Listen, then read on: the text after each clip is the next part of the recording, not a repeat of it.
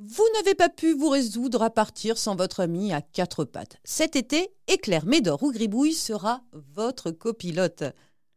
Vous n'avez pas pu vous résoudre à partir en vacances sans votre ami à quatre pattes. C'est décidé cet été. Éclair, Médor ou Gribouille sera votre copilote. Un copilote sympathique, certes, mais exigeant.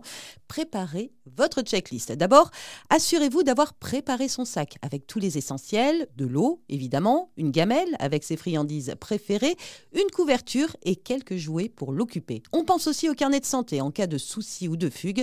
Cela vous évitera de tenter de vous remémorer en vain son numéro d'identification.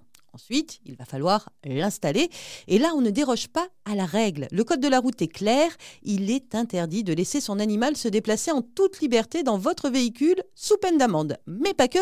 Imaginez en cas de freinage brusque ou si votre chat affolé vient se glisser entre vos pieds, c'est l'accident assuré. On choisit donc un dispositif adapté pour protéger votre animal, comme vous-même d'ailleurs. Un harnais qui s'attache à la ceinture de sécurité à l'arrière, c'est très simple à installer. Même moi, j'y suis arrivé.